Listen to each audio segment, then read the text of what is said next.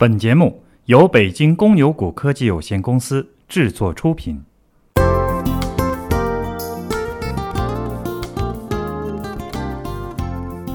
各位听友，大家好，欢迎收听七月三十一日的小白快评。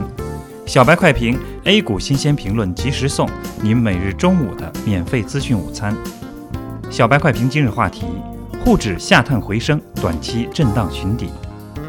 沪指今天延续昨天的弱势走势，惯性低开，跌破三千七百点，以三千六百五十五点六七点开盘，在部分权重股的带动下向上攻击，受阻于三千六百九十二点。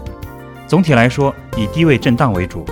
国家队再次出手护盘，工商银行以一百三十九万手的单子托市，采取的依然是前天围而不攻的策略。创业板指同样面临尴尬的处境，早盘低开并低位震荡之后。出现一波急速拉升，逆势翻红，最高上涨超过百分之一。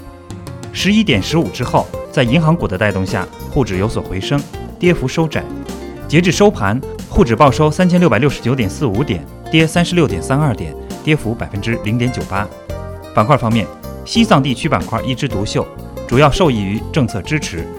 昨日，中共中央政治局会议上研究进一步推进西藏社会经济发展长治久安工作等事项，而且今年是西藏自治区成立五十周年，明年是西藏解放六十五周年，市场预期中央将出台政策促进区域发展，因此西藏板块所有个股均上涨，其中林康药业和西藏旅游涨停，西藏城投涨停板打开又被封住。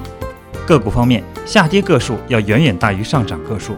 市场赚钱效应较弱，目前市场短期不容乐观，中长期向好预期不变。技术上，若收盘在三千六百五十五点之下，MACD 就会形成死叉。